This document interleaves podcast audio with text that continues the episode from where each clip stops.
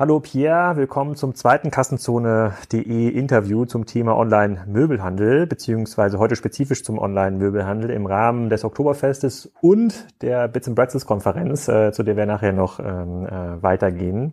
Heute gibt es ein paar ganz, ganz spannende Themen. Ähm, hast du irgendwie Feedback bekommen zu dem letzten Podcast, den ja. wir gemacht haben zum Stationären? Also ein Feedback, das ich bekommen habe, war Pierre, ähm was für einem Sofa saß du denn da? Warum haben Alex und du da nichts anderes ausgesucht? Das waren übrigens Sofas bei uns in den Telefonzellen im Büro, ja. Und deswegen haben wir gesagt, komm, äh, suchen wir jetzt mal was richtig äh, Schönes raus und jetzt hier in München im äh, The Charles gelandet. Also besser geht's nicht. Wenn sich jetzt nochmal einer beschwert, äh, wir suchen nichts Vernünftiges aus. Genau, wir müssen nachher nochmal feststellen, was das für ein Sofa ist, auf dem du da äh, sitzt. Ja. Auf jeden Fall sieht es hochwertig aus. Also hier sitzt Charles Hotel in München, äh, extrem Kassenzone.de freundlich für Leser und Hörer, die noch ein Hotel suchen in München. Und ich habe gehört, noch nicht ausgebucht dieses Wochenende. Man kann also noch ganz spontan ähm, dahin fahren. Genau, wir haben beim letzten Mal haben wir in den stationären Möbelhandel sind wir durchgegangen, so ein bisschen die äh, Probleme und Herausforderungen von äh, Lutz, Poco und Co. Äh, besprochen, haben da explizit den Online-Möbelhandel ausgeklammert. Das wollen wir dieses, dieses Mal machen. Wir haben auch relativ viele Themen. Es gab auch die Zahlen von Home24, Westwing äh, und Co. und sind da, glaube ich, die nächste Stunde wieder gut mit beschäftigt. Ähm, es gab aber beim letzten Podcast die Diskussion darüber, was darf eigentlich so ein, äh, so ein Bett äh, kosten oder was darf so ein Boxspringbett kosten. Und äh, Kai hat sich da auch hervorgetan in den Kommentaren beim ersten Podcast und äh, meinte, dass ich mit meinen unter 1000 Euro Anspruchsdenken für ein äh, Boxspringbett ja eher im ähm, Allsegment unterwegs bin. Ähm, für mich ist aber trotzdem weiterhin einfach nur irgendwie ein Lattenrost, eine Taschenfederkernmatratze und so ein bisschen Topper oben drauf, der dann halt mit Stoff äh, bezogen ist. Und alles, was ich bisher über Produktion, insbesondere im Möbelbereich gelernt habe, sagt mir, naja, 1000 Euro, damit kann man schon eine ganze Menge machen.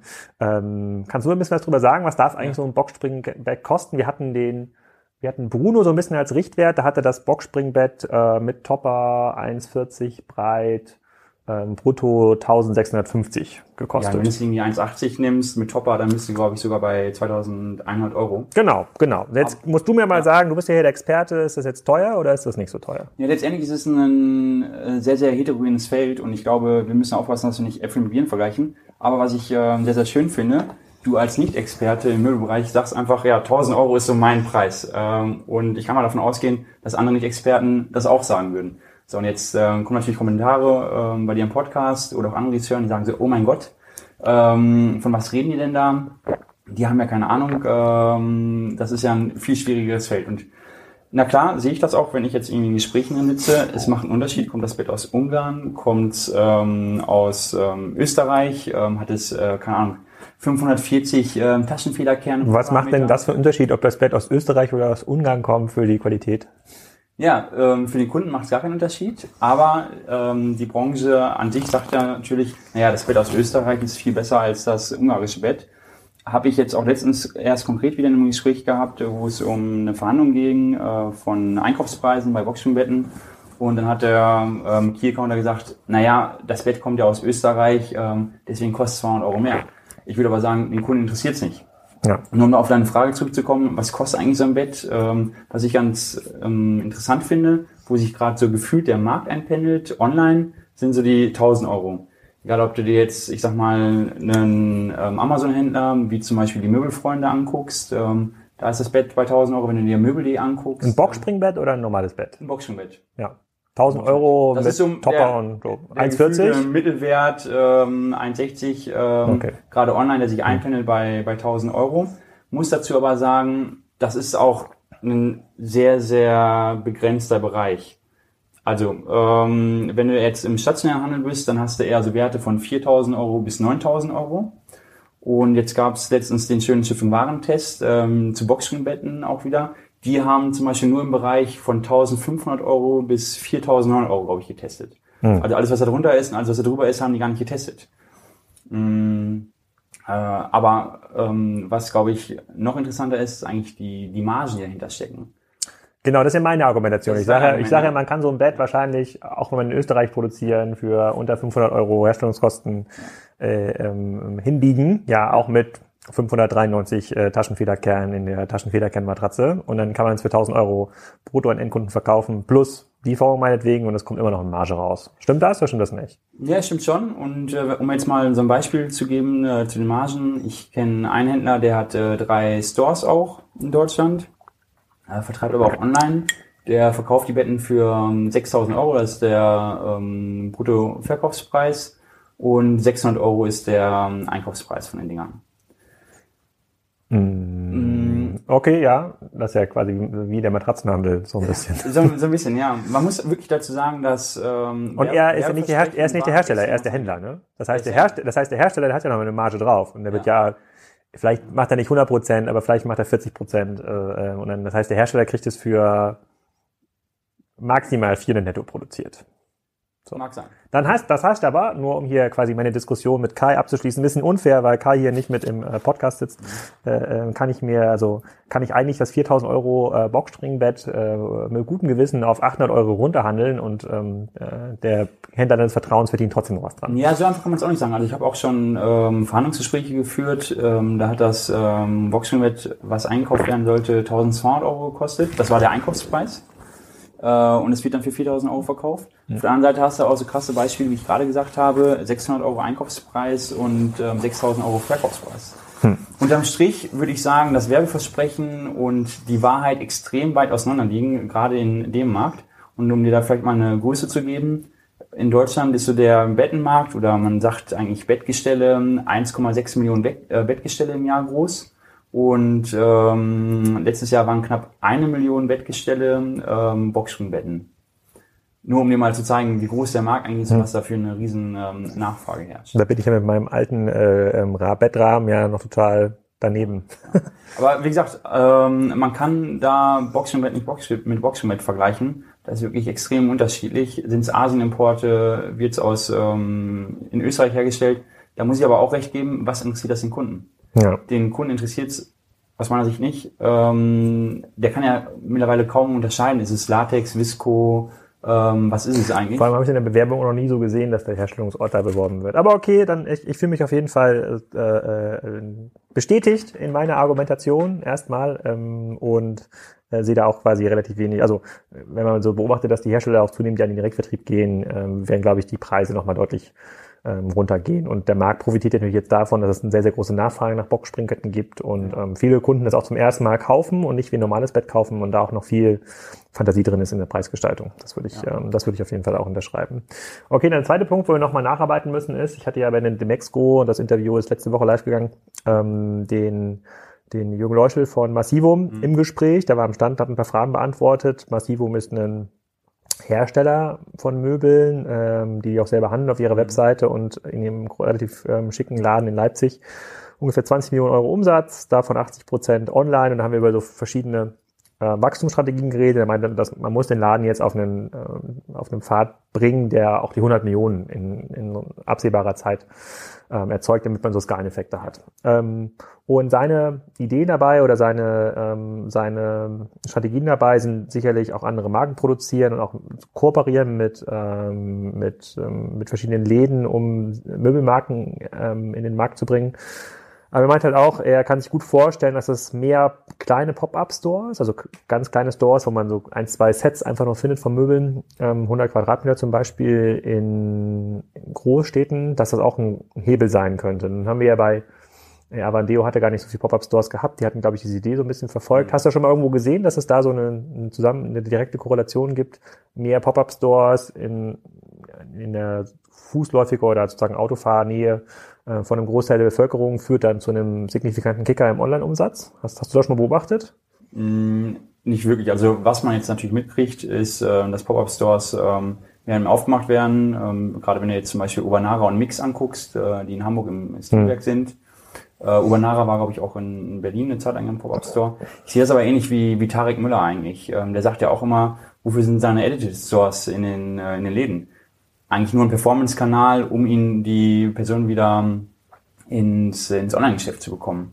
Hm. Äh, also, also schwierig, das wie so ein klassisches Ladenkonzept zu skalieren, zu sagen, ich suche mir jetzt die zehn wichtigsten Städte aus, es gibt so sieben A-Städte in Deutschland und dann der Rest ist so B, äh, bis 500.000 Einwohner oder 52.000 Einwohner und äh, da Läden hinbauen wird wahrscheinlich schwer sein. Das A ist das, bin ist natürlich auch eine ganze Menge Kapital. Also klar, die mieten wir jetzt aufgrund der des sinkenden stationären Wettbewerbs, insbesondere in den kleineren Städten, ähm, lässt sich deutlich flexibler gestalten. Man kommt auch mal mit Monats, äh, mit, mit Jahresmieten in relativ sinnvolle Flächen rein. Das war ja bis vor ein paar Jahren undenkbar. Ähm, aber ich glaube, es auch, es bindet halt auch Kapital, es bindet Personal, ist extrem aufwendig zu zu organisieren. Deswegen waren, da sind wir auch im Gespräch äh, nicht weiter in die Tiefe gegangen, aber das werde ich immer nachholen mit ihm, wenn ich nochmal Zeit habe.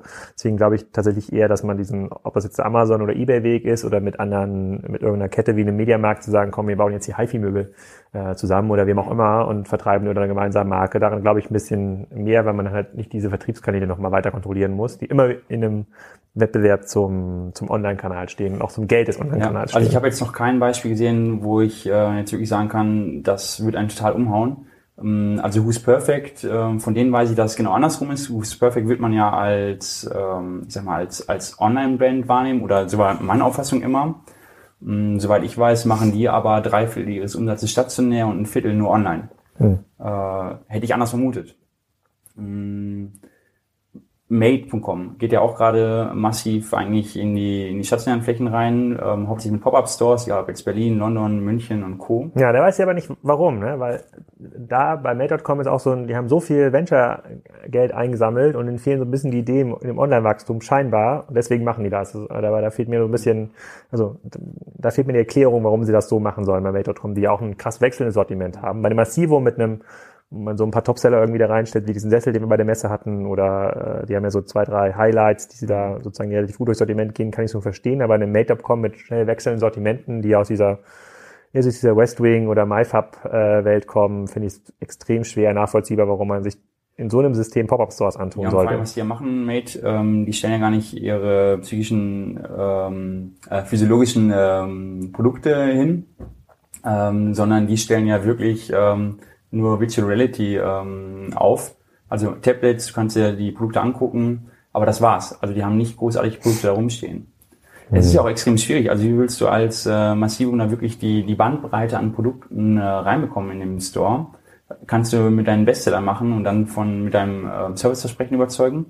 Aber der Ansatz sollte ja nicht sein, dein Sortiment ähm, komplett ähm, online zu bringen. Ja, aber, äh, dich, aber vielleicht sozusagen so Kunden zu gewinnen, um dir dann doch mal den Katalog zuschicken zu lassen oder sozusagen auf die Webseite zu gehen und sich so ein bisschen Eindruck davon zu verschaffen, dass äh, Bilder und re reale sozusagen Möbeleindruck irgendwie übereinander passen. Das ist ja bei, zumindest, ich kannte Massivum auch nicht, bevor ich da nicht ja. zum ersten Mal, also bevor ich nicht beruflich mit denen zu tun hatte und das schon ähm, sozusagen der Ersteinrichter nach dem IKEA, sagen ja. sie, also der Zweiteinrichter so im klassischen ähm, Haushaltsleben und ähm, da habe ich in vielen anderen Läden schon ganz andere Qualitäten gesehen, äh, wo Anspruch und Wirklichkeit nicht über, übereinander gepasst haben, was uns auch so ein bisschen zum nächsten Thema ja. führt. Wir haben ja hier dies, unsere beiden Fälle. Ich habe hier den Laptop nochmal aufgeschlagen, direkt ja. auf Exciting Commerce. Hat ja Jochen macht ja immer macht ja immer hier so ein bisschen den, äh, den Analystenservice sozusagen für den Markt und äh, hört sich diese Calls an, äh, die Rocket, die Rocket-Beteiligung da immer machen müssen. Mhm. Und ähm, ich, ich, ich sozusagen, ich zeige nachher nochmal einen Screenshot im Video, ähm, damit die Leute das auch Link dazu haben. Ähm, da würde ich sagen, gehen wir mal zum das erst erstmal auf Home 24. Das ist ja das, was der Markt jetzt seit mhm. einigen Jahren beobachtet, was wahrscheinlich auch auf den Möbelmessen, was das Thema Online war, eigentlich immer das hervorstechende Thema war. Oh, jetzt kommt äh, jetzt kommt der, der Zalando für den Onlinehandel. Das war ja auch der Pitch, den ja. die Sambas da am Markt, auch für den Kapitalmarkt gemacht haben. Und jetzt sehen wir da so Halbjahr äh, 1 2016 123,5 Millionen äh, Nettoumsatz, Halbjahr 1 2015 117 Millionen. Das ist ein sehr, sehr armseliges Wachstum für sozusagen einen Online-Pure-Player in Höhe von 5 äh, ähm, Prozent, bei immer noch relativ hohen Verlusten, ne? sozusagen, sozusagen 20 Prozent äh, EBITDA ähm, das ist schon, also 25 Millionen haben sie draufgezahlt auf mhm. diesen Umsatz, was ja schon ähm, enorm ist. So, ich, wir brauchen jetzt, glaube ich, gar nicht so weit auf die, äh, auf die Bewertung einzugehen oder schauen wir nochmal später an. Aber wie schätzt du denn als Möbelmensch diese, diese Zahlen ein und wie reagiert denn der klassische Möbelhandel auf diese Zahlen? Beruhigt und sagt sich jetzt, ha, war doch alles gar nicht so schlimm, nichts mit Zalando, können wir doch wieder Läden ausbauen? Ja. Mm, ich, glaub, ich zum Beispiel würde so reagieren, wenn ich diese Läden hätte. ja, das ist ein Thema, welches eigentlich, was ich äh, auf der einen Seite schade finde. Also ich ähm, sehe natürlich auch ähm, sehr viele Herausforderungen, die Home 24 hat. Was ich aber persönlich ein bisschen schade finde, ist, dass ähm, Home 24 eigentlich im stationären Handel so der absolute Boomer ist und man immer sagt so, naja, lass die Jungs mal machen, äh, die werden schon irgendwann untergehen äh, und dann läuft das alles wieder. Das sehe ich ehrlich gesagt ähm, nicht so. Mhm. Ähm, ich sehe wirklich ähm, einige Fortschritte auch dabei ähm, und äh, sehe es sogar eher positiv, dass sich der, ähm, naja, Buchwert jetzt mal dem Marktwert anpasst. Also nach der letzten Finanzierungsrunde haben die ja die Hälfte des Werts verloren. Ich glaube, das ist auch nötig, äh, dass man sich da mal ein bisschen anpasst. Mhm. Wo aber Home24 extreme ähm, Baustellen hat, ist zum Beispiel im Versand der Waren. Also wenn du am Markt ähm, wahrnimmst, was passiert eigentlich gerade, wer lässt sich von Home24 das äh, zusenden, wer kooperiert mit Home24, dann ist die größte Baustelle eigentlich, die Waren sind nicht so, wie sie sein sollten, kommen entweder beschädigt an oder beim Kunden. Beim Kunden. Oder ähm, eine andere Sache, ähm, die stellen extrem gute Bilder her, also zeigen ähm, die Produkte in einer sehr, sehr ähm, hohen ähm, Ausführlichkeit. Hm und dass die Produkte hinterher eigentlich nicht dem entsprechen, was du hinterher auf Home24 gesehen hast. Da habe ich letztens sogar mit der Kooperationspartner von Home24 gesprochen, die gesagt haben, naja, wir sind, haben jetzt unsere Kooperation mit Home24 wieder gekündigt, weil genau das der Fall war und unsere Kunden nicht ähm, zufrieden waren. Okay, aber dann, aber dann lass uns erstmal auf dieses, äh, lass erstmal auf dieses Thema, ähm, die sozusagen die Ware kommt nicht so an, wie der Kunde sich das wünscht, ähm, eingehen. Woran liegt das? Liegt das daran, dass das Zweimann-Handling von DL Hermes da das nicht gut kann oder dass die bei Home24 mit Lager nicht gut verpacken oder also andere Hersteller kriegen es auch hin. Oder äh, andere Händler kriegen es auch hin. Das ist die Frage, wer liefert aus? Also ich glaube eher, dass der Hermes Zweimann-Handling, ähm, dass sie zum Beispiel extrem gut sind. Ähm, die, ähm, ich will jetzt nicht sagen, dass sie gerade ins, ins Fäustchen lachen, aber die haben extrem gut zu tun, weil eigentlich kein Dienstleister am Markt so gut wie der Hermes ähm, ja, ähm, Einrichtungsservice die Produkte ausliefern kann. Also habe ich mhm. nur mal extrem positives Feedback. Ich kann es ehrlich gesagt nicht sagen. Also ähm, ich weiß nicht, woran es liegt. Ähm, dass Mit was liefert denn Home 20 aus?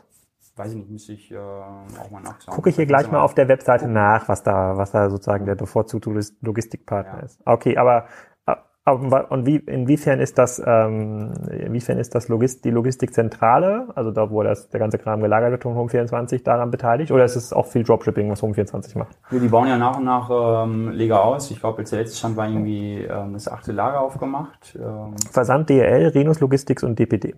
Okay, also wahrscheinlich kein Hermes. Äh, Zumindest nicht, äh, wenn man die, Lo die Logos auf ja. der Webseite, den Logos auf der Webseite nach, eher nicht, nein. Ja. ja. Ähm, nee, kann ich dir ähm, nicht sagen, also ähm, weiß ich nicht. Okay.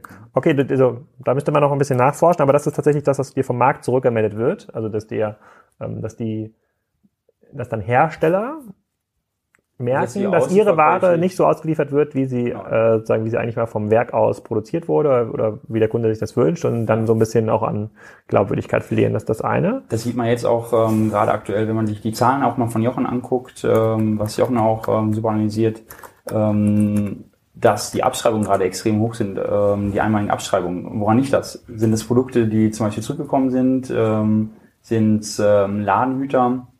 Ich denke, es werden vor allem Produkte sein, die zurückgekommen sind und die jetzt nicht mehr wieder ähm, zurück in den ähm, Handel gehen. Ich, kann mir, ich überlege gerade bei Hermes, sozusagen das Autobeteiligung. Otto ist ja auch relativ ja. dicke da im äh, Möbelgeschäft ähm, drin. Vielleicht gibt es dort auch den einen oder anderen Widerspruch in der Kooperation. Ich kann mir das nicht, ja. ehrlich gesagt nicht vorstellen, weil das alles so ex, äh, extrem dezentral gesteuert wird. Aber das könnte, das könnte auch sein. Aber okay, dann lass mal den zweiten Punkt, warum es, äh, was sozusagen du als aus dem Markt hörst bei um 24 zu gutes Online-Business. also ja, aber man, äh, man sagt ja immer sozusagen Content ist das A und O, also gute Bilder, gute Texte, also gute Beschreibung, Produkt, Pro Produktbewertung ja. und dann sind die Bilder aber so gut, äh, dass die diese Sofa, auf dem du jetzt, jetzt irgendwie als 20.000 Euro Sofa wahrnehmen würden und nicht als 5.000 ähm, Euro Sofa. Geht das überhaupt? Also machen das denn die Kataloghändler oder die klassischen Möbelhäuser anders? Also produzieren die so viel schlechtere Bilder oder nur ein Bild von, von pro Produkt? Also wie kommt denn dieser Widerspruch zustande? Oder ist das ein Effekt, der eigentlich bei allen Online-Händlern auftritt, der aber bei Home24 jetzt besonders deutlich wird, weil ähm, die schon so einen hohen, hohen Umsatz erreicht wird. Ich glaube, es ist ein genereller Effekt, weil ähm, du kannst einfach Farben ähm, nicht so darstellen, wie du sie live siehst. Du kannst die Maserung nicht immer so darstellen, wie du sie live siehst und fühlst. Es ist ein grundsätzliches Problem im Möbelhandel, dass ähm, Haptik und Optik immer noch einen, oder ich will es nicht Problem nennen, sondern Herausforderung. Haptik und Optik spielen immer noch eine extrem große Rolle. Mhm. Und äh, wenn du da natürlich die Erwartungen ähm, untererfüllst, oder wenn du die Erwartungen erstmal extrem hochschraubst beim Kunden, dann hast du in der langen Gesichter bei der Auslieferung. Ja. Und wie werden grundsätzlich die Zahlen eingeschätzt? Die Leute, die du kennst aus dem Möbelmarkt, die auch einen eigenen Onlinehandel betreiben. Der eine oder andere, da haben wir drüber, letztes Mal drüber gesprochen, so ein Lutz oder ähm, so, so ein Poco machen jetzt auch so ein Online-Business. Bei den Home24-Zahlen steht jetzt, dass die ähm, sozusagen Total Orders pro Halbjahr liegen so bei einer halben Million, ja, sozusagen also 500.000 Orders pro Halbjahr, die sie irgendwie ausliefern, netto. Gehe ich zumindest davon aus, dass das Nettozahlen sind, weil die auch mit Nettoumsatz gerechnet äh, ähm, wird. 2,8 Millionen, ähm, 2,8 Millionen Kunden, also viel mehr Kunden als im letzten Jahr, dafür aber nicht viel mehr Umsatz, spricht auf jeden Fall dafür, dass irgendwie der durchschnittliche Bonwert gesunken ist, also sie mit mehr Accessoires arbeiten müssen. Also anders kann ich mir das mal nicht erklären, äh, wie diese Zahlen ähm, ähm, zustande, zustande kommen, aber, ähn, aber eine, eine, eine ähnliche Zahl ähm, gleich aktiver Kunden, ne, sozusagen, also das ist sozusagen damit relativiert sich das dann so ein bisschen. Sind denn die, aber sozusagen eins nach dem anderen, sind denn die die auch ein Online-Business betreiben, wachsen die gerade genauso langsam wie Home24 oder ist sozusagen entkoppelt sich der Home24 so ein bisschen vom Markt? Also erstmal würde ich das Ganze so ein bisschen in Bezug bringen, ähm, dass man mal eine Bezuggröße hat. Wenn du jetzt mal die 123 Millionen im ersten Halbjahr anguckst, wenn wir uns jetzt mal das zweite Halbjahr anti, anti, ähm, antizipieren, hm. ähm, ich denke, die werden irgendwie bei 250, 260 Millionen rauskommen. Fürs Jahr. Fürs Jahr und dann äh, von der Größe würden die, ich sag mal, auf Platz 16, 17 oder 18 landen von den ähm, größten Möbelhäusern in Deutschland. Also wenn das mal so zusammenfassen würdest. Ne? Ein Möbelriga macht zum Beispiel ähm, 250 Millionen, glaube ich, ähm, pro Jahr mit ähm, knapp äh, 1400 Mitarbeitern. Ähm, genau, also das ist eine erstmal in die ähm, Bezuggröße bringen. Und dann sehe ich extrem unterschiedliche Wege gerade am Markt. Also du hast die reinen Händler, die wirklich ähm, oft nur im einstelligen ähm, Bereich wachsen, mhm. wo ich aber auch viele jetzt gerade in der Profitabilität sehe. Äh, und auf der einen Seite ähm, ähm Unternehmen, die ähm, extrem professionell aufgestellt sind, wie Connox zum Beispiel. Mhm. Da gehe ich von aus, ähm, dass sie profitabel sind, dass es gut läuft bei denen. Mm, die sind auf der einen Seite für mich interessant. Dann habe ich auf der anderen Seite aber auch Unternehmen, die höchst unprofessionell agieren die eigentlich sowas wie Customer Lifetime Value ähm, gar nicht kennen, die aber trotzdem profitabel sind. Warum? Weil die einfach extrem hohe Warenkörbe haben, teilweise auch ähm, CPAs von, von 100 Euro.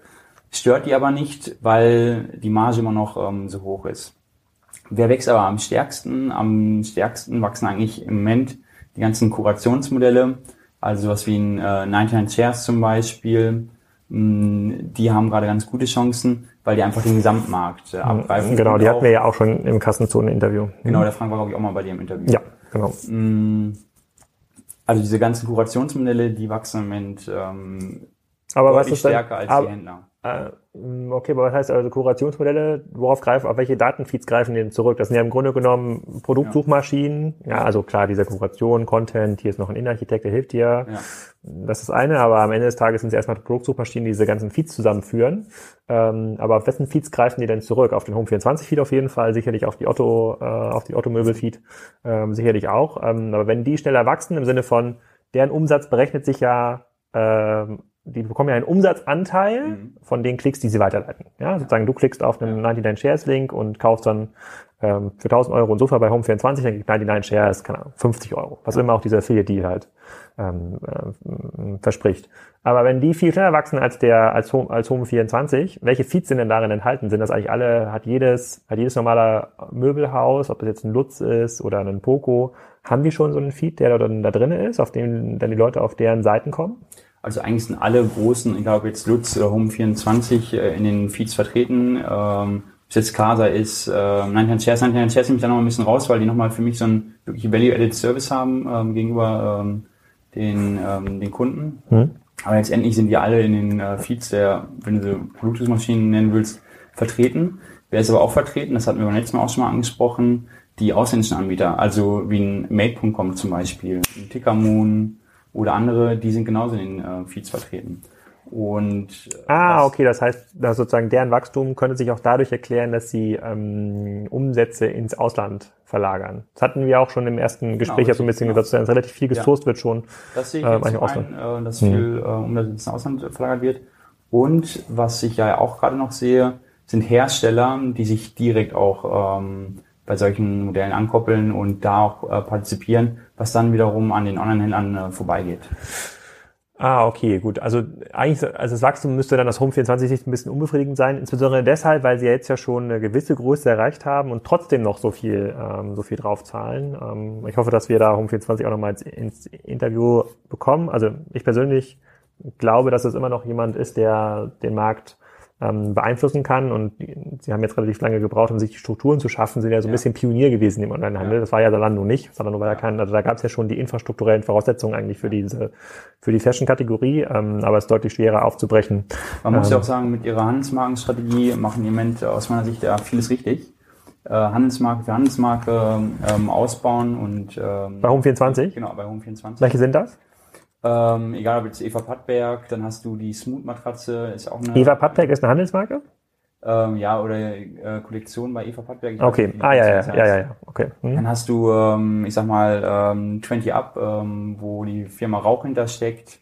Dein das Wohnstil ist, ähm, für zu Hause, Scandi, das wahrscheinlich auch. Also zig, zig Handelsmarken und das ist aus meiner Sicht ähm, genau das Richtige und wie du auch richtig gesagt hast, ähm, die machen einen sehr herausfordernden Job da äh, schaffen sich gerade Strukturen und müssen sich da gerade wieder in eine Richtung bewegen.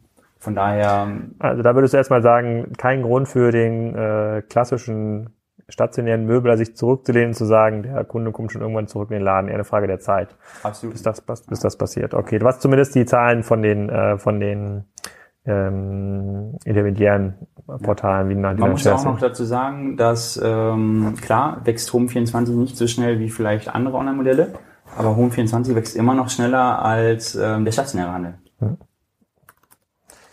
Äh, der stationäre Handel also ist denn gesunken oder was hast du da Zahlen dafür? Ja, ich glaube, es waren jetzt irgendwie drei Prozent oder so, ähm, die der stationäre Handel gewachsen ist nochmal, was mich verwundert hat, weil Und wahrscheinlich haben die dann ihre eigenen Online-Umsätze da auch reingebucht. Stagniert ähm, ist oder ja. ähm, genau der Markt ist sehr stagniert. Hm. Okay, gut, dann äh, widmen wir uns mal hier dem zweiten ähm, Kandidaten, Oh, mein, mein äh, Google, ich glaube, ich habe doch gar nicht okay Google gesagt. Das hat sich hier gerade aktiviert, meine Google-Sucheingabe, Stimme, Stimmeingabe. Ähm, dann wird mir jetzt mal den zweiten Kandidaten Westwing, der ja auch Zahlen veröffentlicht haben. Da hat ja Jochen auch schon ein bisschen in den Zahlen gegraben. Ähm, da sieht's besser aus, aber nicht viel besser aus mhm. meiner Sicht. Die sind äh, von Halbjahr zu Halbjahr von 2015, 2016 von 108,8 auf 117,9 gewachsen, äh, also 8,4 Prozent Wachstum. Ähm, dort hat sich allerdings die sozusagen das Adjusted äh, EBITDA deutlich verbessert. Also wir hatten im ersten Halbjahr 2015 34,5 Millionen draufgezahlt ja. äh, für diesen Umsatz und die, in diesem Jahr knapp unter 10. Also optimistisch ausgedrückt, sozusagen sind sie auf dem Weg der Profitabilität. Äh, pessimistisch ausgedrückt, äh, büßen sie damit eigentlich ihr um, Umsatzmomentum irgendwie ein und, und, und ihr und ihr Wachstum ein. Und das ist eigentlich Westwing, auch aus meiner Sicht war eigentlich, oder ist immer noch ein Geschäftsmodell, was aus, sehr vielversprechend ist, mhm. weil sie, weil sie es eigentlich schaffen, den Kunden viel besser zu binden als bei so einem Home 24 Modell. Das war ja so die ursprüngliche Kritik am Online-Möbelhandel, dass man halt, der Kunde kommt, kauft nicht so oft Großmöbel. Das ist halt sehr, sehr schwierig eigentlich für so ein Online-Modell, ähm, die klassischen, äh, diese klassischen KPIs zu optimieren, ja. also Wiederkaufrate, äh, Kundenloyalität, äh, Warenkorbhöhe ist ein ganz, ganz schwieriges Thema im Möbelhandel. Bei Westwing hatte sich ja damit gerettet, eher ein Shoppingclub zu sein und im Accessoires-Bereich stark zu sein, alles mit Eigenmarken, ähm, was diese klassischen Probleme des Online-Möbelhandels ähm, umgeht oder umschifft. So, Jetzt sind die aber auch nicht so dolle gewachsen, muss man fairerweise sagen. Ähm, wie schätzt du denn diese Sachen ein oder was sagt der Markt zu den West Westwing-Zahlen? Oder tritt Westwing eigentlich überhaupt in dem klassischen Möbelmarkt als Konkurrent auf? Oder ist das nicht was ganz Neues, was da irgendwie mit kuratierten Accessoires hantiert? Westwing ist für mich nicht äh, der klassische Möbelhändler oder hat nichts mit ähm, Möbel-E-Commerce zu tun. Für mich auch, wenn sie sich ähm, gerne so, so darstellen. Es sind hauptsächlich die Accessoires, ähm, die dort verkauft werden. Und wenn du jetzt mal auf der Straße fragst, wer kennt West Wing, dann ähm, wirst wir, du... Wir fragen gleich mal bei, bei der Party, bei den Bitzen Brezels. Dann wirst du hauptsächlich Frauen kennen, die, die, die West Wing Ja, sagen also, wir, haben Sie selber mal in irgendeiner Analyse gesagt, dass irgendwie 80 Prozent Frauen sind, die das genau, irgendwie ist shoppen. Auch nichts, äh, ist ja auch äh, gut so, generell auch im Möbelkauf. Hm. Ähm, die Entscheider sind, äh, sind Frauen. Ja. Mm, das ist ja auch erstmal was ganz grundsätzlich jetzt ja auch ähm, wertfrei, ob es jetzt ähm, Männer oder Frauen sind, aber hauptsächlich sind es Frauen, die einkaufen. Und ähm, Großteil geht über Accessoires. Klar haben die immer wieder mal so Kollektionen ähm, mit, äh, mit Herstellern wie ähm, Ewald Schillig zum Beispiel, Polstermöbelhersteller, wo sie auch ähm, Möbel verkaufen. Aber der Großteil, klar, wir wissen ja auch selber, geht über ähm, Dekorationsartikel. Hm. Hm. Ja, okay, aber wie schätzt du die Zahlen ein? Also du sagst, du sagst erstmal, das ist aus deiner Sicht ausgenommen aus diesem klassischen äh, ähm, Big Box mhm. Möbelhändler Segment, aber wie schätzt du da die Zahlen ein? Also stimmt das mit den Zahlen überein, die die ähm, Intermediäre zeigen? Also oder müsste es sich auch ein stärkeres Wachstum sein? Weil eigentlich müsste man noch sagen, bei 100 Millionen, das sind jetzt so ein bisschen kritische Masse erreicht. Mhm. Jetzt sind die in mehreren Ländern aktiv. Jetzt haben die ihre Logistik auch ein bisschen aufgebaut. Jetzt haben sie jetzt mal ein paar Jahre gelernt, wie man, äh, wie man Produkte sourced. Äh, müsste es da nicht eigentlich nochmal steiler bergauf gehen oder zeigen die Zahlen eher, ähm, wenn man da mal ein bisschen tiefer reindickt, und das ist ja zum Glück bei so einer Firma möglich mittlerweile, ja. ähm, zeigen die eher, dass der Kunde eben doch nicht ähm, jede Woche ein neues Beistelltischchen braucht oder dass die sozusagen, dass die einzelnen äh, die einzelnen Volumen pro verkauften SKU doch geringer sind als gedacht. Hast du da eine Einschätzung zu? Also was ähm, die erstmal ganz gut machen, ähm, was man auch wieder zu sagen kann, ist, dass sie die Hersteller extrem gut einbinden. Also was du ja bei anderen ähm, Online-Händlern nicht hast, wenn du als Hersteller an Online-Händler mhm. verkaufst, ähm, du erfährst genauso wenig wieder, an wen ist es gegangen, ähm, wo wird es ausgeliefert, ähm, wann hast du deine Peaks gehabt mit den ähm, Produkten. Die binden also wirklich extrem gut die Hersteller im, im Backend ein. Ähm, das ist das eine. Und wo ich die größte Herausforderung bei denen sehe und deswegen vielleicht auch, dass die Zahlen nicht ganz so befriedigend sind, die haben natürlich Schwierigkeiten, sich an Intermediäre anzukoppeln. Weil was wollen ganzen Intermediäre am liebsten selber machen? Auch Dekoartikel und Co. Und ähm, ja, ich weiß nicht, warum, man, warum sollte man da jetzt dann ähm, Westwing angucken? Ich würde eher einen Home 24 ähm, angucken mm, als einen Westwing. Das stimmt, das stimmt. Okay, aber glaubst du, dass die nochmal so einen Wachstumskicker äh, bekommen? Also bei Home 24 mhm. Ist es für mich so ein Skalenwettbewerb. Ne? Die müssen noch ein bisschen mehr Geld sammeln, so die müssen ihre Prozesse in den Griff bekommen, so das sind aber alle Sachen, die eigentlich lösbar sind und dann tritt es genauso auf wie bei, bei Zalando, dann ist es ein Technologiewettbewerb, dann muss man irgendwie besser targeten, dann muss man bessere Berater haben, dann muss man bessere, bessere Filter haben und dafür ist dieser Möbelmarkt aus meiner Sicht prädestiniert, aber da reichen halt diese erreichten äh, 250, 300 Millionen noch nicht, da muss man halt die 500, 600 Millionen oder die Milliarde eigentlich knacken, damit sich diese, diese Sachen rechnen und da ist halt eher die Frage, ob der Kapitalmarkt das hergibt, also die Story so lange gekauft und glaubt, ähm, um das zu ermöglichen. Aber da ist Home24 aus meiner Sicht immer noch mit Abstand Marktführer und mit Abstand das mhm. attraktivste Investmentvehikel äh, verglichen zu den anderen. Wenn man an diesen Markt glaubt, ne? wenn man ja, halt nicht an diesen Markt... Andere äh, sehen es genau andersrum. Andere sehen eher Westwing äh, wirklich im Lied und sagen, ja, ähm, Westwing ist doch ja. ähm, wesentlich interessanter als Home 24. Ich glaube, auch wie du. Ich glaube schon, ich glaube schon, dass es, also klar, heute sieht so aus, hm, jetzt hat, jetzt hat irgendein andere noch 20 Millionen in Home 24 gesteckt und irgendwann ist das vorbei. Ähm, klar, und wenn es vorbei ist, dann sind die bestätigt, so, das ist Self-Fulfilling Prophecy. Aber ich sehe es ein bisschen anders. Ich glaube, wenn die es halt noch ein bisschen schaffen, ihre Zahlen zu optimieren und äh, den sozusagen den Cash-Input ähm, anzutreiben und in irgendeiner Form wieder auf einen sozusagen 15 bis 30 Prozent Wachstum zu kommen, dann können sie den Markt, glaube ich, schon davonlaufen, weil sie viele Dinge jetzt aufbauen, die so ein klassischer Lutz XXXL halt nicht sieht oder in die die gar nicht investiert. Die investieren, wie wir letztes Jahr schon, letzte Folge ja schon gelernt haben, eher in, in eine Logistik in Erfurt mit angeschlossenem Designstudio und Leuten, die irgendwie Serviceanfragen im Müll beantworten, was aus Onliner-Sicht nicht das schlauste Investment ist oder die schlauste Kapitalallokation. Aber wer weiß, vielleicht ähm, schafft sie es eben nicht, dieses Momentum zu erhalten. Ich glaube, dass, dann wird's schwer. dass Wrestling extrem abhängig ist ähm, von der Marke, von der Markenbekanntheit, mhm. ähm, das weiter auszubauen. Das wird sicherlich ähm, durch andere Kooperationen noch ermöglicht werden mhm. oder ähm, durch weitere ähm, Media for, for Equity Deals, ja. ähm, wie auch immer.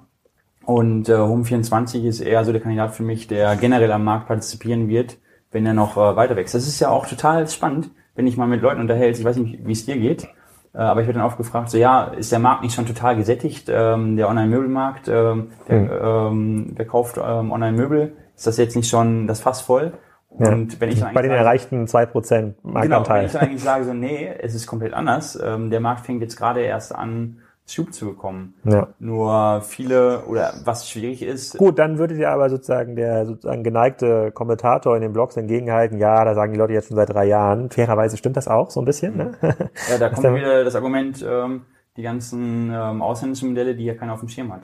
Ja, ja, und äh, da müssten, da müssen wir nochmal eine extra Folge zu machen. Da muss ich mir ein bisschen einlesen in diese, in diese Zahlenströme. Aber bevor wir auf die ausländischen Modelle gehen, gucken wir noch mal auf die, äh, auf die Modelle neben Home24 und Westwing. Ich glaube, Home24 und Westwing haben sozusagen in der Online-Diskussion zum Möbelmarkt schon einen sehr, sehr großen ähm, Platz und haben auch eine große ähm, Breite. Aber du siehst ja auch viele andere, sozusagen, du hast ja auch ähm, äh, Mix ja auch schon kennengelernt. Der Christoph war ja auch bei uns schon mal im Interview in, ähm, in Berlin, ähm, die so konfigurierbare Möbel anbieten und versuchen auch dieses ähm, Lieferproblem 24, 48 Stunden ähm, viel klüger zu lösen mit modularen Möbeln Ja. oder mit, mit modularen ähm, Sets. Hat, hat sich da aus deiner Sicht in den letzten ein, zwei Jahren etwas ergeben oder vielleicht auch in diesem Jahr, was da äh, den einzelnen Möblern zu einer hohen Bekanntheit verhilft? Oder versteckt sich da vielleicht auch ein 100 Millionen Business irgendwo, das aber ja, jetzt nicht wie Buzzwing und Home24 permanent durchs Dorf getrieben wird? Also in dem Markt, äh, über den wir jetzt gerade sprechen, für mich sind es ja ähm, konfigurierbare Möbel. Ähm, da hast du eigentlich so vier große Player, würde ich mal behaupten, oder vier interessante Player. Groß kannst du nicht mal sagen. Du hast Mix, ähm, du hast äh, Picowood, ähm, dann hast du Holz Connection, die ja Hm. eher stationär getrieben sind und auch schon sehr, sehr lange existieren mit 15 äh, verschiedenen Geschäften. Und dann hast du jetzt neu auf dem Markt. Wo ist Pickerwood? Ähm, wo ist denn Pickerwood distribuiert? 15 Geschäfte? Nee, nicht Pickerwood, ähm, Holz Connection. Holz Connection. Hat äh, 15 verschiedene Geschäfte. In Kiel gibt's keins. Ja. in Kiel das ist ja gibt's mein keins, Maßstab immer, ja. Aber in Hamburg gibt es zum Beispiel zwei. Ah, okay. Nein, die ich auch ganz gerne, oder vielleicht sogar drei, nein, ich weiß nicht. Ähm, aber da gehe ich auch ganz gerne rein in die Läden. Mhm. Ähm, also diese vier, ähm, Tülko, Holz Connection, Pickerwood und, äh, und Mix. Mhm. Wenn man jetzt sich auch mal wieder die Zahlen anguckt, ähm, Mix hat jetzt, glaube ich, so eine Million in den ersten drei Monaten gemacht Mhm. äh, von 2016. Ja, dass sie irgendwie bei fünf oder sechs Millionen rauskommen. Ist jetzt auch noch nicht die ähm, große Nummer, muss man sagen, am Markt. Äh, immer noch ein ähm, zartes kleines Pflänzchen. Was ich da aber wieder erschreckend finde, dass selbst ein junges Unternehmen wie, wie Mix ähm, sich gefühlt schon auf das verlässt, was sie gerade erreicht haben. Also wenn du den Konfigurator anguckst, für mich wesentlich schlechter als der von äh, Tilco. Ähm, Wie, wie, wie bemisst du denn die Fähigkeiten eines Konfigurators?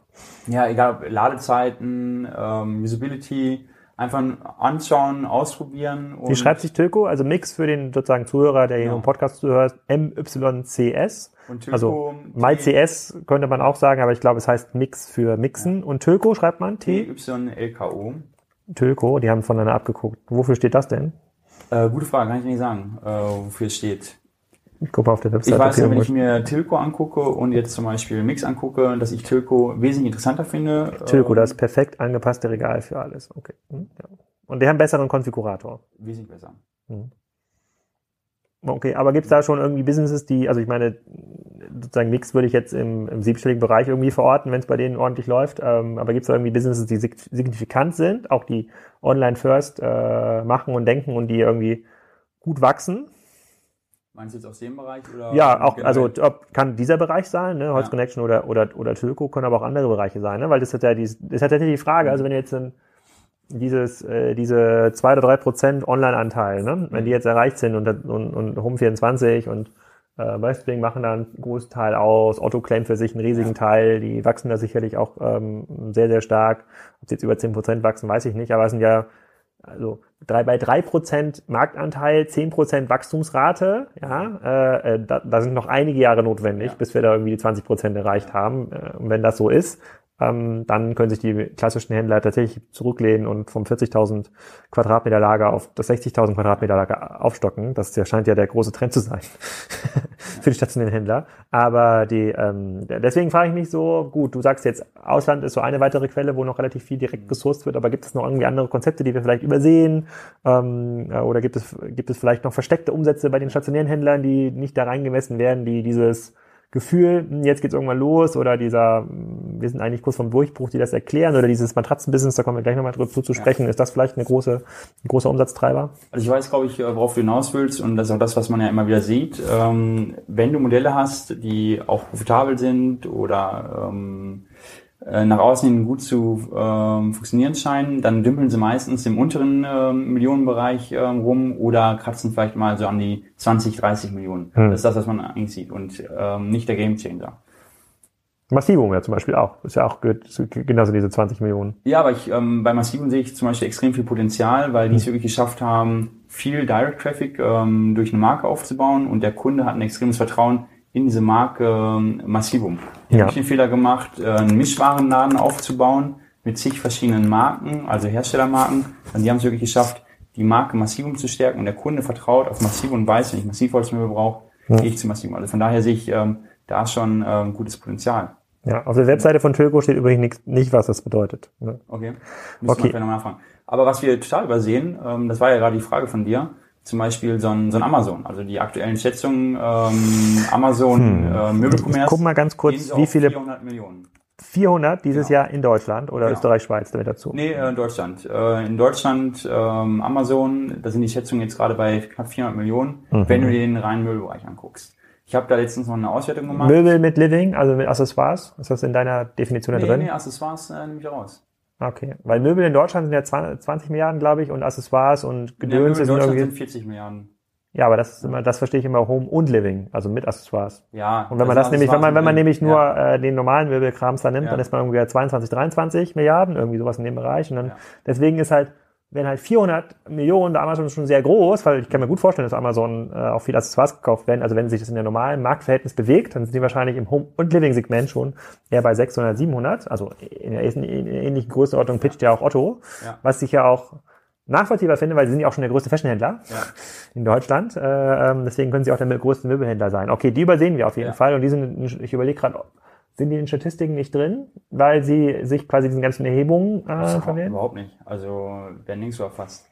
Okay. Was Gut, da haben wir noch mal, da haben wir noch mal Ja. ein Prozent rausgeholt hier vom Markt. Okay. Da kannst du dir auch mal Ich muss mal ganz kurz gucken, wie viele Ja. Box-Springbetten. ich gebe das mal ganz kurz in die Box-Springbett in die Suche ein. Die Suche bei Amazon ist wirklich, also sieht man, Das dass sind, die, ich, die Website 20.000 oder so, kann das sein? Bei Amazon 20.000, die gelistet sind? ein Box-Springbett, ein 6.813 Ergebnisse, wobei äh, dieser Filter und die, und die Suche, also die haben Amazon hat ein erhebliches PIN-Problem. Das kann man auf jeden Fall sagen. Äh, aber nee, es gibt auf jeden Fall. Und hier ist übrigens der Bestseller. Möbelfreunde, hattest du das nicht vorhin Ja, gesagt? Freunde, die ähm, aus, aus Bielefeld, die machen aus meiner Sicht auch einen ähm, guten Job, ne? Mhm. Ja, Möbelfreunde, gute Bewertung, 1000 Euro statt 2400. Diese Streichpreise bei Amazon, da bin ich immer so ein bisschen, da bin ich mittlerweile auf der Sicht von Marc Steyer. Äh, das ist äh, ein gefährliches Spiel, was dort gespielt wird. Spiel, ja. aber da musst du eigentlich äh, verstehen, wie tickt eigentlich der Möbelkäufer. Du hast ja die Rabatitis im stationären Handel. Hm. Wenn du keine 60, 70 Prozent bekommst bei Möbeln, dann denkst du ja schon, du wirst über den Tisch gezogen, weil du Ja, nicht 5 Prozent ja, aber online hat sozusagen diese Abmahngefahr. Ich glaube, habe ich das gesehen, guck bei Marktintern war gerade ähm, daheim.de Ja. äh, direkt an dem Tag, als wir diesen. Podcast aufgenommen haben, Ja. wurde da wurde irgendwelche WMF-Bestecke sozusagen da ähm, äh, diese wurde quasi die Rabattstrategie aufgedeckt von einem Experten. Das- Also ich finde es ein bisschen gefährlich, weil viele viele dieser Hersteller mittlerweile mit Streichpreisen arbeiten, wo quasi der Ursprungspreis nie Teil des Angebots war. Aber aber egal. Lass mal kurz was zu Amazon sagen, Ja. ähm, zu den äh, zu den 400 Millionen Markt. Was super cool ist, sich äh, mal einzelne Händler rauszunehmen, die eigentlich bei Amazon vertreiben. Ich habe mir letztens einen angeschaut, ähm, Be Famous heißt der, ähm, verkauft ähm, ganz günstig ähm, Sofas ähm, auf Amazon, hat keinen eigenen Shop, also wirklich nur ähm, rein ähm, online. Und der macht alleine nur mit den Sofas, das haben wir mal hochgerechnet, ähm, mit seinem Monatsumsatz, äh, hochgerechnet aufs Jahr, macht er 4,5 Millionen über Amazon. Hat aber noch verschiedene weitere Wa Warengruppen. Hm. Der ist nur einer von denen ähm, auf dem Markt. Mm, Also das ist ein, wie gesagt, ähm, lange Rede, kurzer Sinn. Äh, zusammengefasst, ähm, Amazon wird auf jeden Fall ähm, total vernachlässigt, Mhm. wird äh, oft nicht ähm, wahrgenommen. Und was du noch hast, wenn wir nachher nochmal aufs Matratzenthema ähm, zu sprechen kommen, wenn du mal rüber guckst in Amerika, was läuft da zum Beispiel auch an Umsätzen für so ein Tuft Needle, ähm, vor drei Jahren gegründet, ich meine drei Jahre sind's, werden dieses Jahr Umsätze, ich glaube, von 180 Millionen prognostiziert. Hm. Mit Matratzen. Okay, wir kommen gleich mal aufs Matratzenbusiness. Ich habe jetzt hier gerade mal, ähm, ich habe zugehört auf der einen Seite, Ja. ich habe auf der anderen Seite aber auch gleichzeitig Ui, nochmal geguckt. Also bei Bruno, nee, bei Bruno das Bruno Boxspringbett, äh, 1,80 mal 2 Meter mit Topper, mit Bruno Topper. Da, da liegen wir äh, ähm, bei 2.150 Euro. Bei dem Möbelfreunde Boxspringbett, auch mit sehr guten Bewertungen, ähm, 1,80 Meter mal 2 Meter mit äh, auch 7 Zonen Taschenfederkehr. In Visco Topper ähm, liegen wir bei ähm, 1029 plus gratis Lieferung. Ich guck mal ganz kurz, ob bei Bruno auch Lieferung drin ist. Deutschlandweit kostenlos Sollte oder. Preis, oder? Ja. Ähm, ja, ja, es, es ist drin. Also das ist schon mal ein erheblicher Preisunterschied. Ähm, aber okay, vielleicht, äh, vielleicht. Aber das ist vielleicht noch ein Unterschied zu anderen Märkten. Ich meine, du sagst ja auch immer ganz gerne, ähm, lass die Marke sein, setzt hauptsächlich auf ähm, Bewertung und ähm, genau, ähm, das ist ja deine Aussage. Und ich glaube, dass der Möbelmarkt da auch noch ein bisschen anders ist, dass es äh, im Möbelmarkt schon noch aufs äh, Markenvertrauen ankommt. Ähm, hast du Vertrauen in diese Marke? Gibt es eine Sicherheitsfunktion? Äh, wie sind die Weiterempfehlungen? Also da kommt ähm, auf den Möbelmarkt oder im Möbelmarkt an. Okay, aber gut, dann äh, machen wir noch mal noch einen kurzen Ausflug. Ja. Ich glaube, ich gucke mal ganz kurz hier auf meine Uhr. Ach, 45 Minuten, das halten die Kassenzone-Hörer auf jeden ja. Fall noch aus. Der Matratzenmarkt, sozusagen, das war ja unser, der, auch der erste Werbekunde äh, bei, ähm, Kesper. bei Kassenzone war ja Kesper.de, ähm, der Gutschein äh, ähm, Kassenzone ist immer noch gültig. Ähm, aber da sehen wir ja, da haben wir jetzt, sind wir doch gar nicht drauf eingegangen, das gehört aber so ein bisschen auch in diesen Homo-Living-Bereich, mhm. weil Matratzen kauft man ja eigentlich beim, beim Möbelhandel auch mit, mit, ähm, mit dazu. Da hat Kesper ja erhebliche Millionensummen eingesammelt in den USA und kommt damit auch in den Markt und hat ähm, ähm, hat aber auch äh, extrem kluge Werbestrategien, wie ich finde, hat gute Podcasts gefunden, wo man Kunden gewinnen kann. Ähm, nein, Spaß beiseite. Ähm, also diesen, diesen, glaube ich, was Online-Marketing und auch sozusagen den Webauftritt und dieses ganze Storytelling angeht, ganz, ganz, ganz weit vorne. Und jetzt haben wir noch ein paar Konkurrenten wie mit Bruno, Eve's Mattress, äh, sind so ein paar VCs mit auf diesen auf diesen Zug aufgesprungen. Äh, ähm, jetzt lass uns mal den Markt ein bisschen von hinten auf, ähm, ähm aufzäumen. Also was dürfen Matratzen eigentlich kosten? Besprechen wir gleich. Vielleicht im ersten Schritt mal, hast du auch Zahlen darüber, wie viele Matratzen in Deutschland äh, gehandelt werden oder was da über, die, über den Tresen geht? Ja, da habe ich keine Zahlen zu. Ich finde es nur erstaunlich, ähm, wenn du die Zahlen anguckst, wie viele Player auf dem Markt sind. Also ich habe jetzt äh, Matratzenhersteller oder Händler? Ähm, ja, neue Händler. Mhm. Also ich war jetzt gerade noch auf der Bits Pretzels ja ähm, da hat sich Buddy zum Beispiel aufgestellt, das ist ja von der Familie Pohlmann Investment. Hm. Wie schreibt sich äh, das? In Riese. Buddy? Äh, Wieder Buddy? BU, genau. Ähm, ne, B-U-D-D-Y. Und dann Matratze? Ja. Wo ich mich frage, warum geht ihr auf den Markt? Also, was. Buddysleep.de? Ich weiß nicht, ist es Buddysleep? Ja. Ja. Ja, heißen Buddy, ja. die man, die Matratzen-Weltinnovation mit 100 Nächten pro Schlafen. Ha, da bin ich ja. mir nicht sicher. Das ist relativ nah dran an, an dem Casper-Pitch, aber okay. Naja, also warum geht man eigentlich auf den Markt? Ähm, was ist eigentlich so die, aber, die Aber hier die Reviews auf der Webseite Daniel H. 5 Sterne und Florian O. auch 5 Sterne. Okay. Ja. ja. du hast, also du hast Buddy, du hast Moon, du hast Eve Mattress, ähm, du hast Tuft Needle, du hast Casper, dann hast du Bruno. Ähm, genau, Bruno. Du hast so viele ähm, gerade auf dem Markt, die da probieren zu agieren. Hm. Und wenn ich mal frage, also wenn ich bei ähm, zu denen dann hingehe und frage, ja, also wie wollt ihr eigentlich eure Acquisitions in den Griff ja. bekommen? Was soll das? Ähm, dann hauptsächlich über Performance Marketing und ich glaube, die auch. Eine extrem, also ja, die auch. Ähm, da hast du eine extrem schlechte Schnitte. Oh man, das sind ja für, das sind ja für podstars.de großartige Zeiten. ja. Gegen ähm, gegen gegen Casper und Co. Hm. Ich könnte es noch verstehen, wenn du jetzt deine Exit-Strategie, wenn die so aussieht, dass du sagst, naja, ähm, du willst an einen der großen verkaufen später. Hm. Aber ich denke nicht, dass das passieren wird. Also ich ähm, glaube, es ist ein ganz klassischer Verdrängungswettbewerb. Ähm, die Großen wie, wie Tafel Needle, ähm, wie Casper werden das Rennen machen hm. und alle anderen können einpacken. Weil? Weil die einfach quasi die Skaleneffekte besser durchhalten können? Definitiv.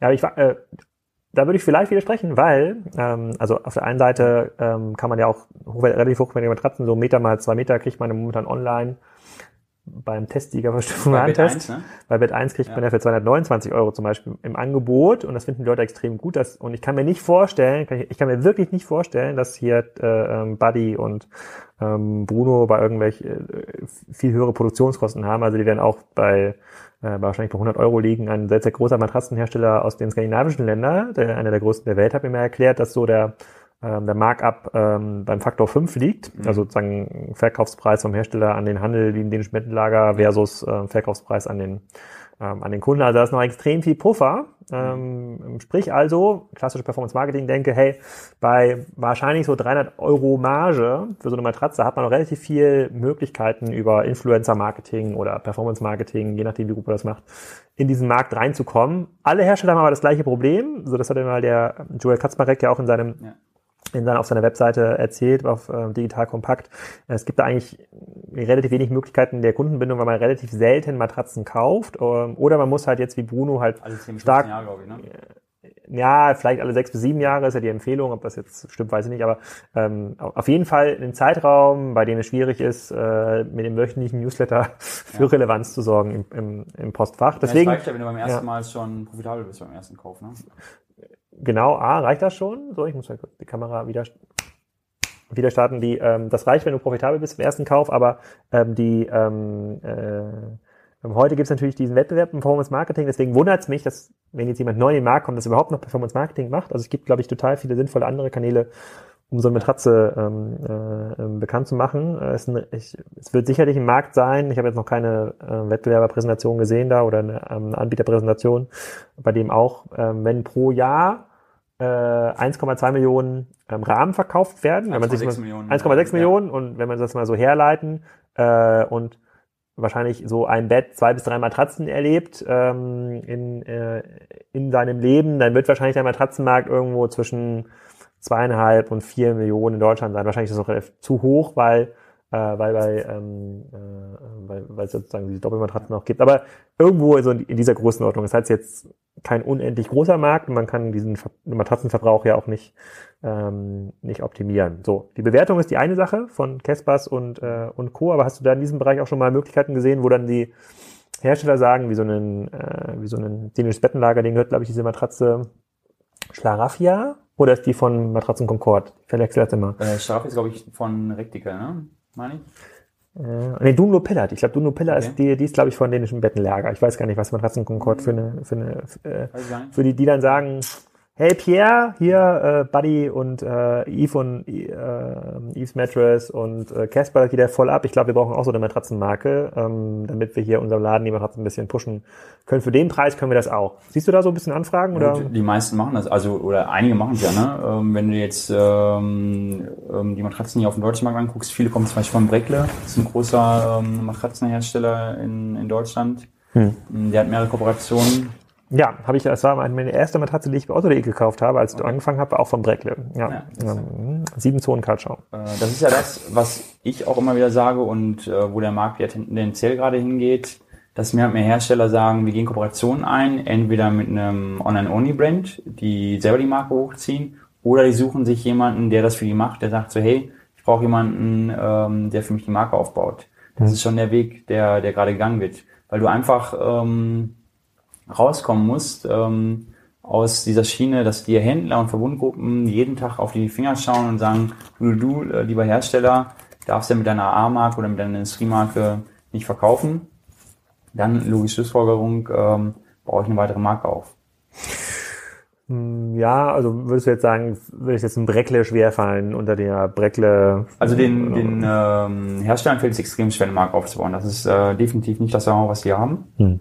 Deswegen sind die froh um solche Kooperationen. Stellen denn die, stellen denn die äh, Bonus und Co. ihre Matratzen selber her oder ist das auch nee, das ist auch ein ähm, anderer Lieferant. Also das ist ein klassischer Hersteller, der genauso auch im Handel äh, unter einer Industriemarkt verkauft. Hm. Und äh, du kriegst aber suggeriert von, von Bruno, was auch nicht für mich verwerflich ist, sondern auch ähm, gut gemacht, weil es ist ja auch eine Dienstleistung, ist ja auch ein Mehrwert, ähm, die Marke.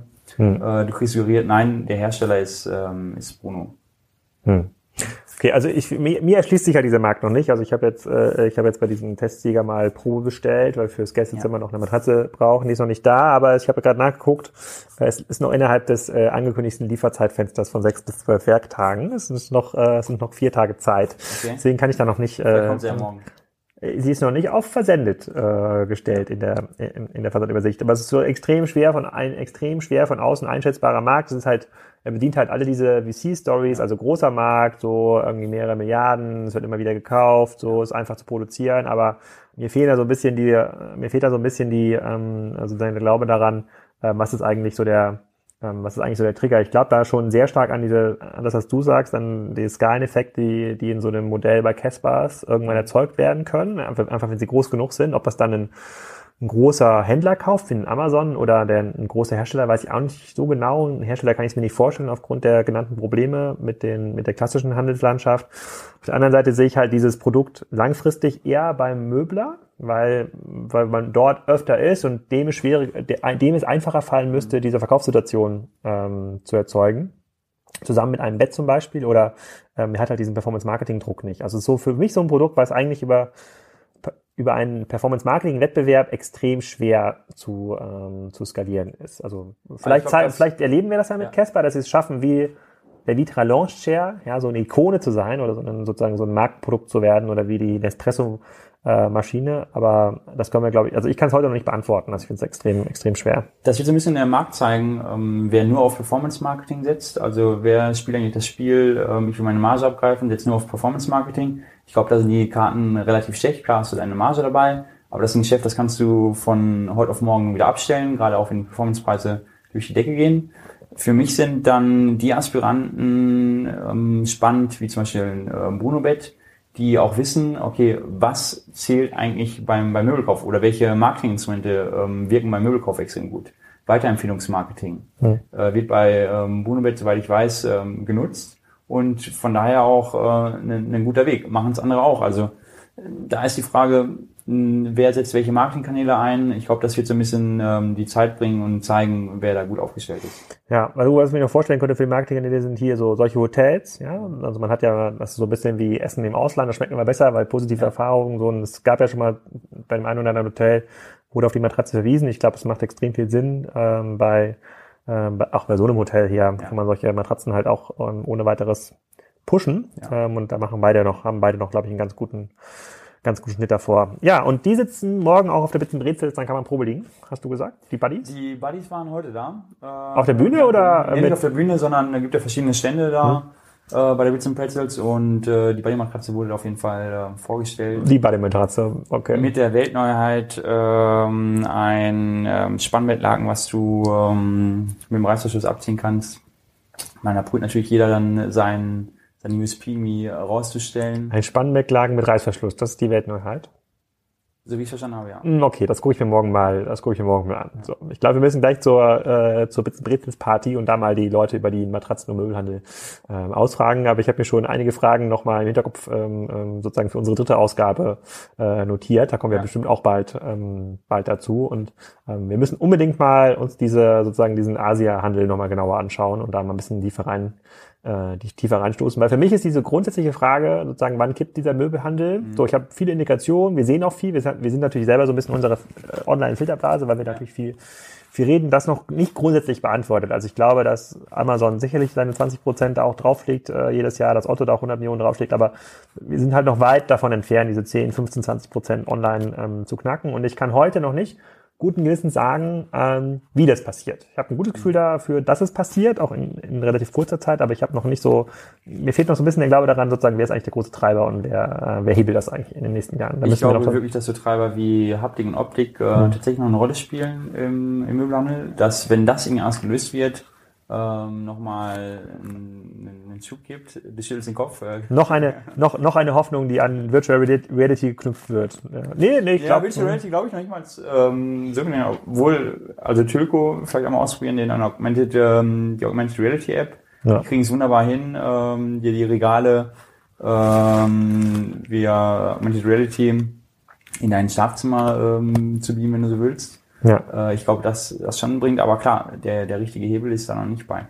Hm, vielleicht abschließend gerade noch, ich meine, wir stecken ja, wie du richtig gesagt hast, in so einer Bubble drin. Äh, wir kennen Home24, kennen Westwing. Äh, für uns sind das ja schon Namen, die, naja, man kann das schon fast nicht mehr hören, weil man tagtäglich drüber redet oder ähm, irgendwo aufschnappt. Ja. Wenn du aber mal draußen fragst, ähm, so relevante Kunden bei dir im Freundeskreis, mh, hm, wer kennt Home24, wer kennt äh, Westwing? Es sind so wenige. Und das finde ich eigentlich erschreckend, dass äh, ja? so wenig Leute die, die Player, die wir am Markt kennen, ähm, eigentlich ähm, wissen, wer ist ja. da überhaupt. Also da ist noch extrem viel Potenzial nach oben. Gute Nachrichten für die Familie Krieger und Co. Ja, ja die kennt man wiederum. Also ja, ähm, Do so, Dodenhof, so ein, ja, so ein Lutz, ähm, so ein Dodenhof, die kennt man aber die, die Pew-Player an sich sind noch sehr, sehr unbekannt. Ja. Ach, das, das, das, das, das wird sich nochmal ändern. Da gibt's noch den einen oder anderen Media-Deal, der wird hier bestimmt gerade geschlossen werden, der bisschen Brezels. Da gibt's ja auch der, sagen die Media, die einen oder anderen Media-Anbieter hier in München, der da. Sitzt ja nicht ganz so weit entfernt. Genau, genau, genau. Ja, Pierre, dann erstmal vielen Dank an dieser Stelle. Dann machen wir jetzt gleich mal fertig und checken mal die Matratzen hier äh, ähm, in dem in dem Hotel hier. The Charles, vielen Dank nochmal an das äh, Hotel, uns hier spontan die Sie zu überlassen für das, ähm, für das Interview. Und äh, dann müsst ihr auch buchen, liebe Hörer und äh, Leser, damit das auch bei anderen Hotels funktioniert. Vielen Dank. Super, danke.